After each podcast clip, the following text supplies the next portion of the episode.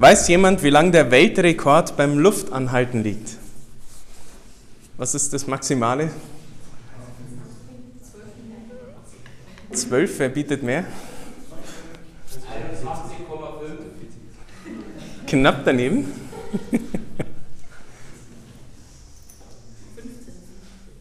Na, es ist echt noch mehr. Ich habe extra nachgeschaut, vor zwei Jahren wurde aufgestellt, 24,5 Minuten. So ein Apnoe-Taucher Taucher aus Kroatien, der den aufgestellt hat. Und da war der schon 54, das fand ich krass. so fit, dass er das noch hinkriegt, sogar ein Weltrekord. Ich habe mal nachgeschaut, der Mensch kann normalerweise ohne Nahrung maximal vier bis fünf Wochen überleben. Ohne Trinken maximal fünf Tage ohne Sauerstoff eben ein paar Minuten. Wir haben das bestimmt alle mal ausprobiert. Jetzt im Sommer im Freibad kann man es mal ausprobieren. Wie lange halten wir es an? Vielleicht zwei, vielleicht maximal drei Minuten und dann wird es aber schon ganz dringend. Denn das ist alles lebensnotwendig.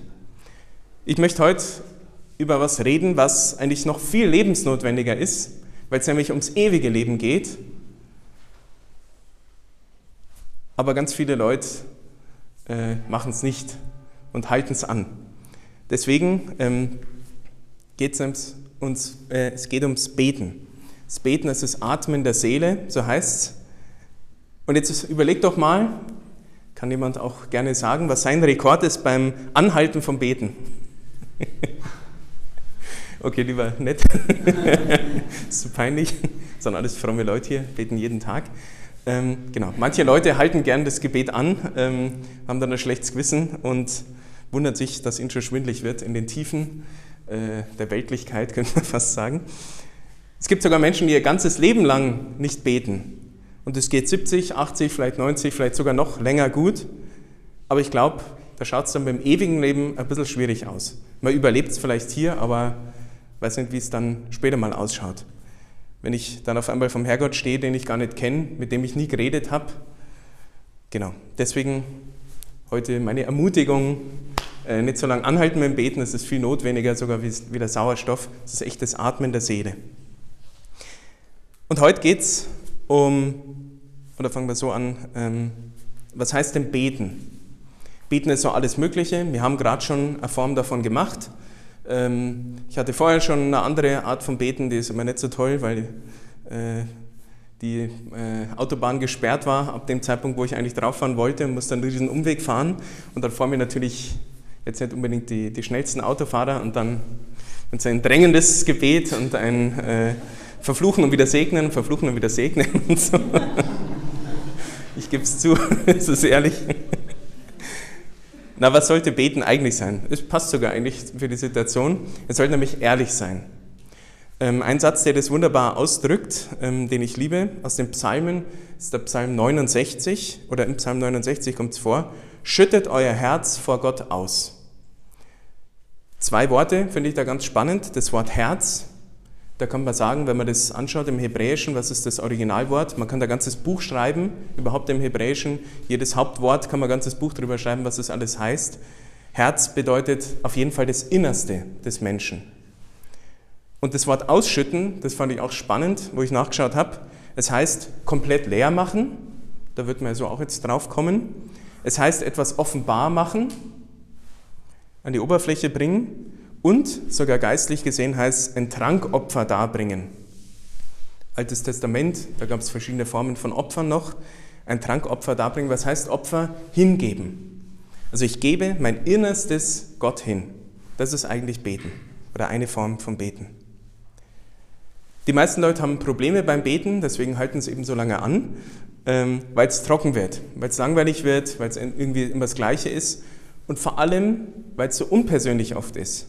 Ich bete da irgendwas und ich weiß, es ist an sich gut und es ist ein von der katholischen Kirche approbiertes Gebet und das ist doch gut, das macht man so, aber es ist trotzdem Stinkfahrt.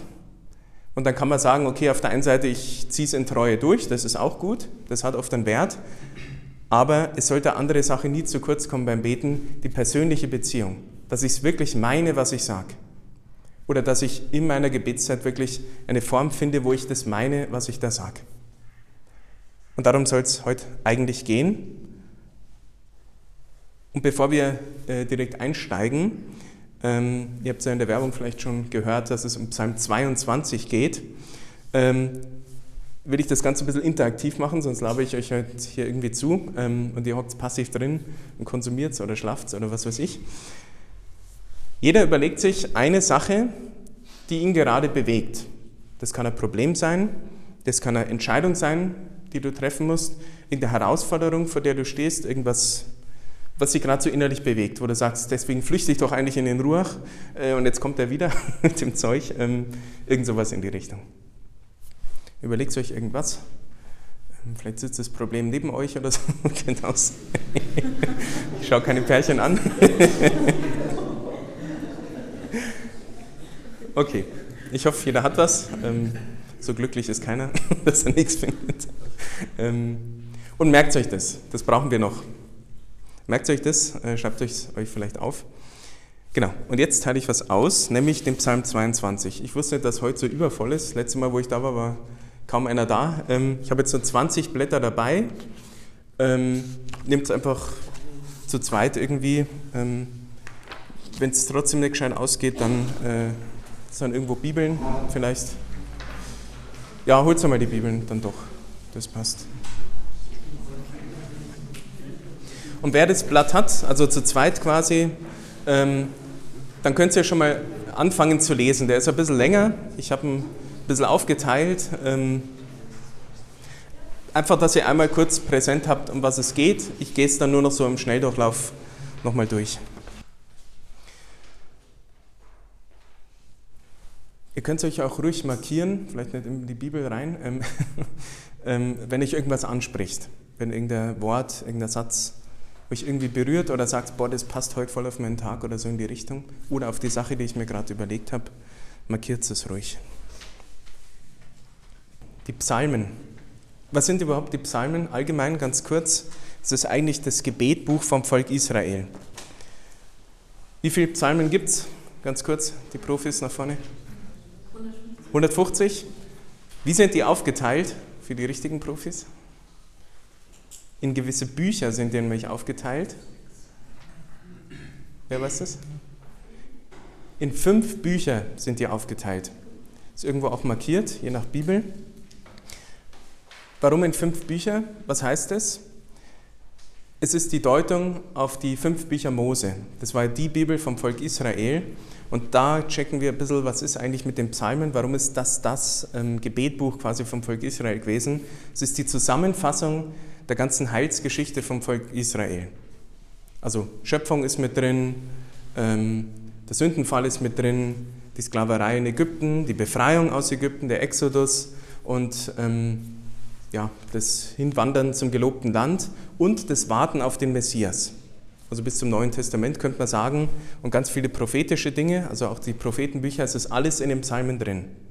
Deswegen, das ist ganz ein wichtiger Kern von der ganzen Bibel. Ähm, und auch die frommen Juden, die konnten die Psalmen auswendig. Sogar früher im Mittelalter konnten die Christen auch noch die Psalmen auswendig. Ähm, ich lebe ja im Kloster, wir beten jeden Tag die Psalmen, das ist eben diese ganz alte Tradition. Wenn man irgendwas beten soll aus der Bibel, dann auf jeden Fall die Psalmen, weil das der Kern ist. Und wenn man das eben jeden Tag macht, bei uns ist der Rhythmus alle vier Wochen, alle Psalmen mal durch. Früher war das sogar einmal in der Woche, alle Psalmen durch, je nachdem, je nach Ordnung. Und ähm, wenn man das ständig macht, dann irgendwann kann man es halbwegs auswendig. Und so war das eben im Volk Israel, da konnte man gar nicht viel lesen und schreiben. Das war eine ganz wortgeprägte und bildhafte ähm, Sprache, die die hatten und Kultur. Und da konnte man so Sachen auswendig, auch lange Geschichten und so weiter und so fort. Der Psalm 22, ich denke mal, jeder hat nach dem ersten Vers gleich gewusst, ah ja, stimmt. Und was denkt man da? Gott, oh mein Gott, warum hast du mich verlassen? Nochmal? Freitag. Karfreitag. Kreuzigung, Jesus am Kreuz. Also wir sind im Neuen Testament. Jesus, frommer Jude, also aus der Prägung ähm, vom Judentum, wo er herstammt, die kannten die Psalmen auf jeden Fall auswendig. Er sowieso, ähm, er ist ja der, zu dem auch da immer hingebetet wird, ähm, Gott selber, der kannte die auswendig. Und die Situation ist, ihr könnt euch das so vorstellen, das ist eine Art, den Psalm zu beten und zu betrachten. dass Jesus diesen Psalm am Kreuz gebetet hat. Wer sich da mal tiefer mit beschäftigt hat, das wäre eher ein Impuls für die Fastenzeit, er ist eigentlich am Kreuz erstickt. Das man so, konnte man so medizinisch nachweisen und so weiter. Also der konnte jetzt nicht viel beten und viel reden. Der hat so mal so stoßweise so einen Satz rausgerufen. Wir bräuchten einen Pater Matthias, der ist unser Alttestamentler, der könnte uns den Satz auf Hebräisch äh, vorsagen. Gott, oh mein Gott, warum hast du mich verlassen? Mehr konnte er gar nicht sagen in dem Moment, aber ich denke mal, er wird den ganzen Psalm gebetet haben. Also nur zur Situation, wenn wir jetzt ganz kurz diesen Psalm durchgehen. Ich habe es auch schon markiert durch diese kleinen Absätze, die sind so gar nicht in der Bibel drin, das war so äh, mein Einfall. Ähm, aber ihr könnt euch selber noch was markieren, auch was ich sage oder so. Wir gehen jetzt einmal ganz kurz den Psalm durch. Ich hätte zwar einen ganz kurzen Psalm nehmen können, dann geht es einfacher, auch sichtbarer, aber einfach, dass ihr versteht, die Psalmen haben einen ganz anderen Aufbau, wie es ist nicht linear wie bei uns. Wenn wir was aufschreiben, vielleicht sogar auch ein Gebet, das Wichtigste kommt am Anfang, dann kommen die Hauptpunkte und dann splittert sich das auf. Wie eine wissenschaftliche Arbeit, du hast den Titel, du hast die Überschriften und dann kommt das Fleisch, der ganze Inhalt rein. Bei den Juden war das ganz anders gewesen. Es kommen oft die wichtigen Sachen in der Mitte. Der Anfang ist oft so auch wie so eine Überschrift, dann kommen ja, verschiedenste Sachen. Und wenn man sich das so im Gesamten anschaut, dann merkt man oft wie so ein Rahmen, wie so eine Klammer drumherum und was Wichtiges kommt in der Mitte. Bei dem Psalm ist es leider noch ein bisschen komplizierter, aber deswegen gehen wir es jetzt kurz durch. Also, der erste Teil, die ersten beiden Verse, gut, der allererste Vers ist so eine Einleitung, Psalm Davids oder irgendwie so in die Richtung, ähm, kommt da meistens. Also Psalm äh, Vers 2 und 3 ist eigentlich nichts anderes wie ein Gejammere. Ich jammer und, und äh, haus einfach raus. Äh, ich, rufe zu Gott und der antwortet nicht, äh, was soll der Mist hier, so ungefähr.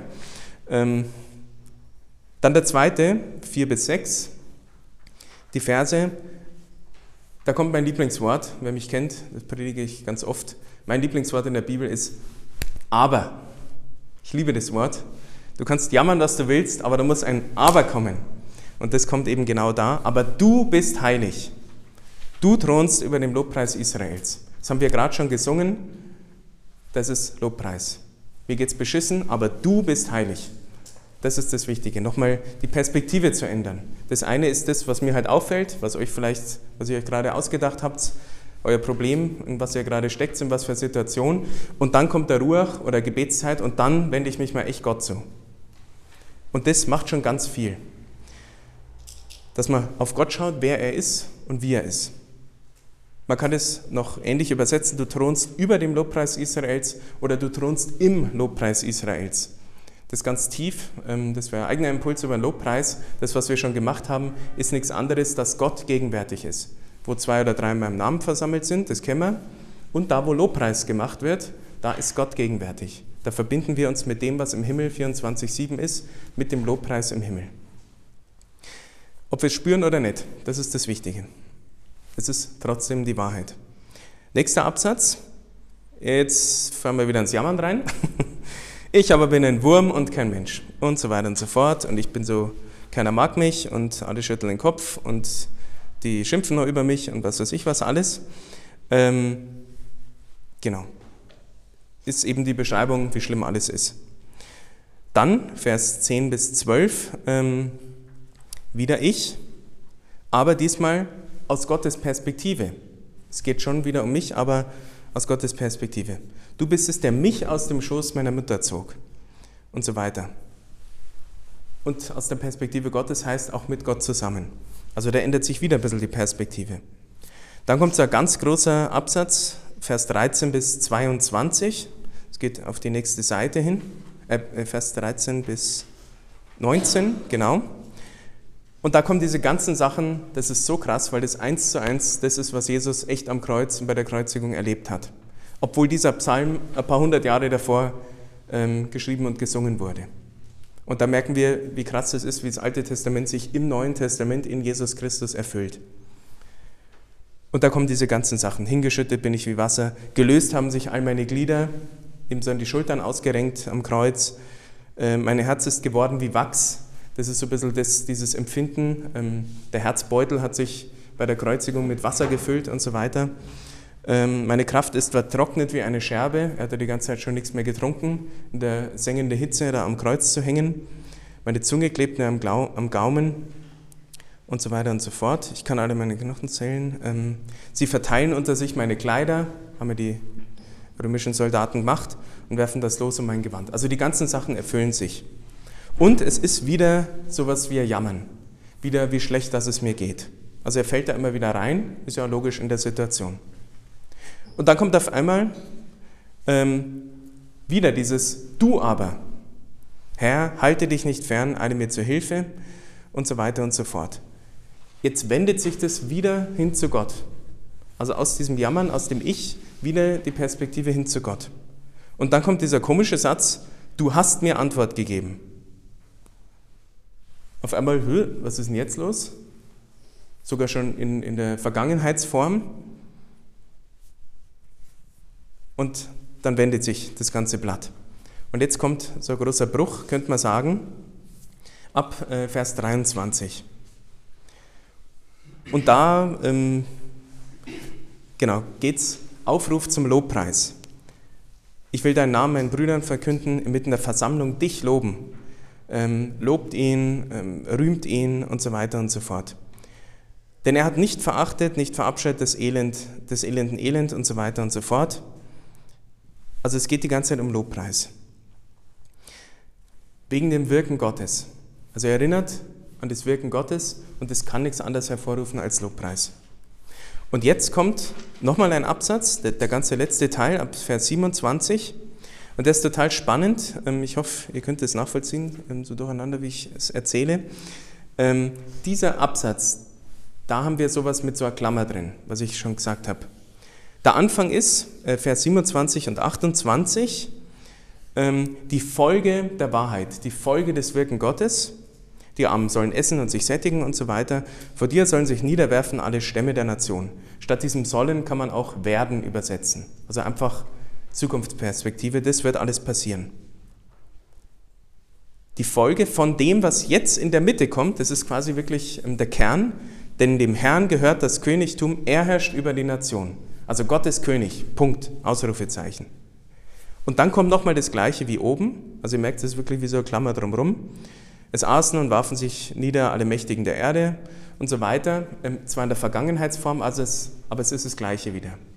Es geht wieder um die Folge, äh, wenn Gott König ist. Was passiert dann? Und dann der allerletzte Absatz, ähm, Vers 31, 32. Und auf einmal geht es voll in die Zukunft. Nachkommen werden ihm dienen, vom Herrn wird man dem Geschlecht erzählen, das kommen wird. Seine Heilstat verkündet man einem Volk, das noch geboren wird. Ja, er hat es getan. Und dann auf einmal sogar schon wieder aus der Zukunft heraus gesehen und er hat es schon getan. Und er wird es tun. Also total krass, wie, wie sich das Blatt dann wieder wendet. Und damit endet ähm, der Psalm. Ich hoffe, man hat es verstanden, so diesen letzten Absatz, die Klammer. Es gibt eine große Klammer, könnte man sagen, um den ganzen Psalm. Das erste ist, Gott, oh mein Gott, warum hast du mich verlassen und so weiter ähm, bist fern meinem Schreien und, und irgendwie, das ist so diese Hinwendung an Gott, der irgendwie nicht greifbar ist. Und das allerletzte ist ein, ähm, die Zukunftsperspektive, wenn Gott schon greifbar ist oder wenn er schon wirkt. Das ist eine ganz interessante Klammer um den ganzen Vers, ähm, ähm den ganzen Psalm. Und die Klammer wird nochmal enger in dem nächsten Absätzen, also in dem zweiten und in dem vorletzten. ich hoffe, man kriegt es irgendwie äh, gebacken, was ich hier erzähle. Ähm, da geht es nämlich ums Königtum Gottes. Du aber bist heilig, du thronst über den Lobpreis Israels. Und dann dieser eine Block, dem Herrn gehört das Königtum, er herrscht über die Nation. Und das umrahmt quasi diesen ganzen Psalm, der ganz viel mit Jammern und Klagen und sonst was zu tun hat. Warum erzähle ich das so ausführlich. Ähm, warum diesen ewig langen Psalm?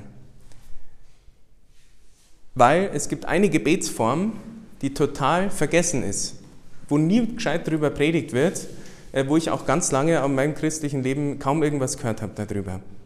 Es ist die Gebetsform. Was gibt es für Gebetsformen? Eine haben wir schon genannt. Lobpreis. Was gibt es noch? Fürbitte. Fürbitte. Kontemplation, so inneres Gebet. Dankgebet. Segen. Segen, ist auch ein Gebetsfall. No? Ist es Lobpreis, genau, das ist Lob. Wie? Genau, das ist mal so eine spezielle Form beim Heiligen Geist, hat aber oft mit dem Lobpreis auch zu tun. Jetzt, ganz genau. ganz genau. Das Klagegebet. Schon mal irgendwer gehört? Schon mal wer gemacht? Ja, schauen wir mal. Denn, ich habe schon ein bisschen genannt, es ist nicht das Jammern gemeint. Ähm, das Jammern, also gut, äh, gehört auch immer dazu, das Jammern bleibt aber bei sich. Mir geht's scheiße, alles ist Mist. Und dann vielleicht noch so ein bisschen hinbetteln an Gott. Und dann wird das Jammern zum Klagen. Das Jammern ist an sich nicht schlecht, es muss aber an Gott gerichtet werden. Oder irgendwann muss mal die Wendung kommen. Ich meine, wir sind alle Menschen, wir sind alle Egoisten äh, bis zum Ende, hoffentlich Tendenz sinkend. Ähm, aber es sollte irgendwann die Hinwendung kommen. Also wenn mir irgendwas passiert, dann ist natürlich, dass ich schimpf und dass mich nervt, so wie bei mir heute beim Herfahren, dass mich der auf der freien Landstraße, wo man wunderbar 100 fahren kann, dass der nur 50 fährt und ich kann ihn überholen, ähm, dann ist es eher ein äh, Schimpfgebet, sage ich mal. Ähm, und dann wende ich mich aber, weil ich ja fromm bin und zur frommen Veranstaltung fahre und nicht gleich mit so einem schlechten Beispiel komme, äh, wende ich es dann doch noch um und segne den da vor mir. Ist das der Vorteil beim Priester? ähm, genau, also ich wende es dann wieder auf Gott hin. Und das ist genau das, was in diesem Psalm ständig kommt, diese Bewegung. Es ist ganz schlimm, und das, das ist auch nicht verkehrt. Also fromm sein heißt nicht irgendwie alles wegschieben, was schlimm ist, weil ich muss ja jetzt ganz fromm und, und nur noch Lobpreis und Dank und so weiter, sondern ich darf schon sagen, wenn es mir schlecht geht. Und ich soll es auch ausdrücken. Ich soll ja mein Herz ausschütten, mein Inneres Gott übergeben. Und zu dem Inneren gehört nicht nur Dank, sondern eben auch das Negative. Und das ist, was Jesus am Kreuz betet was er uns vormacht. Jesus ist ja unser Vorbild in allem, vor allem auch im Beten und vor allem auch im Klagen selber. Und das Coole an diesem Psalm ist, ähm, er fängt an total negativ, alles ist schlimm, alles ist schrecklich und Gott ist auch noch irgendwie weit weg. Fühlt sich jedenfalls so an. Und am Ende wendet sich das ganze Blatt und da heißt, ähm, seine Heilstat verkündet man im ganzen Volk. Also in der Zukunft, alles wird gut, könnte man sagen. Und wenn man das bedenkt, dass Jesus das am Kreuz betet, dann könnte man die Hälfte aller Predigten am Karfreitag ein bisschen umändern, weil da geht es nämlich immer nur um diese Gottverlassenheit. Aber Jesus, wenn er das durchbetet, er kommt zu diesem Schluss und alles wird gut. Und wie kann ich da sogar am Anfang schon drauf schließen? Es ist es hört sich so vergeblich an, Gott, oh mein Gott, warum hast du mich verlassen? Wenn man ein Wort davon ersetzt. Und das kann man vom Hebräischen her, das kann man wunderbar im Deutschen. Und ich habe es euch der Einfachheit halber, also wenn ihr alles vergesst, aber das vergesst bitte nicht äh, von dem ganzen Psalm. Gott, oh mein Gott, wozu hast du mich verlassen? Die Frage warum, die fragt in die Vergangenheit. Und da kommen wir nie an ein Ende. Jeder, der irgendwie mal eine Krise gehabt hat, einen Schicksalsschlag, die Frage ist ganz Mist. Da kommst du nie auf irgendeinen Punkt. Nie auf eine gescheite Antwort und vor allem noch nicht im Diesseits. Wenn wir da mal irgendwann im Himmel sind, dann dürfen wir mal auf den Tisch schauen und sagen, Herrgott, was soll das? Was hat das sollen? Und dann soll das uns zeigen. Aber für jetzt ist wichtig zu sagen, wozu das Ganze? Wozu dieses Schicksal? Wozu das Leiden? Wozu das, dass ich dich gar nicht fühlen kann und so weiter? Weil das Wozu schaut in die Zukunft irgendwie mit einer Hoffnungsperspektive. Und wenn wir eins haben dürfen als Christen, dann immer eine Hoffnungsperspektive. Und das ist das Ende von dem Psalm.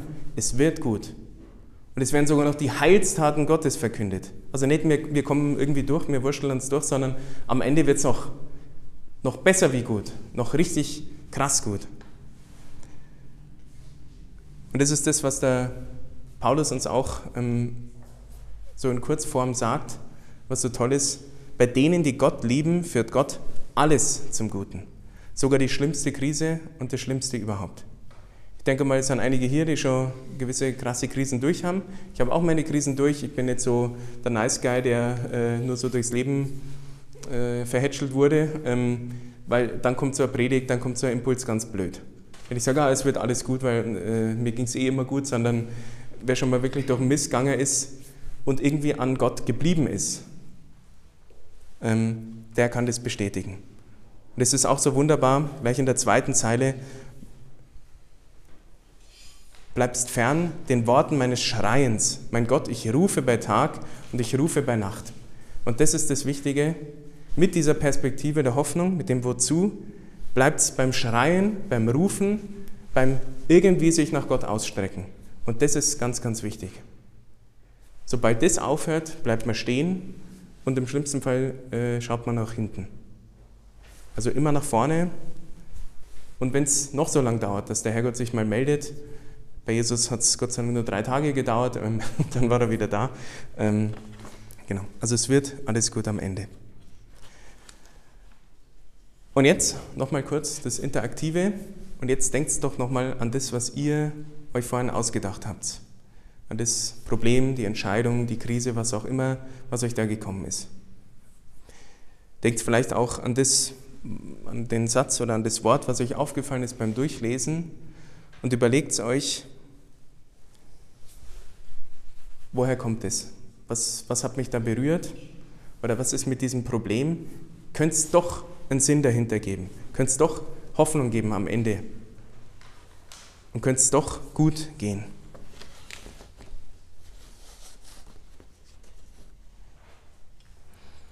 Nachkommen werden ihm dienen, vom Herrn wird man dem Geschlecht erzählen, das kommen wird. Seine Heilstat verkündet man einem Volk, das noch geboren wird. Ja, er hat es getan. Amen.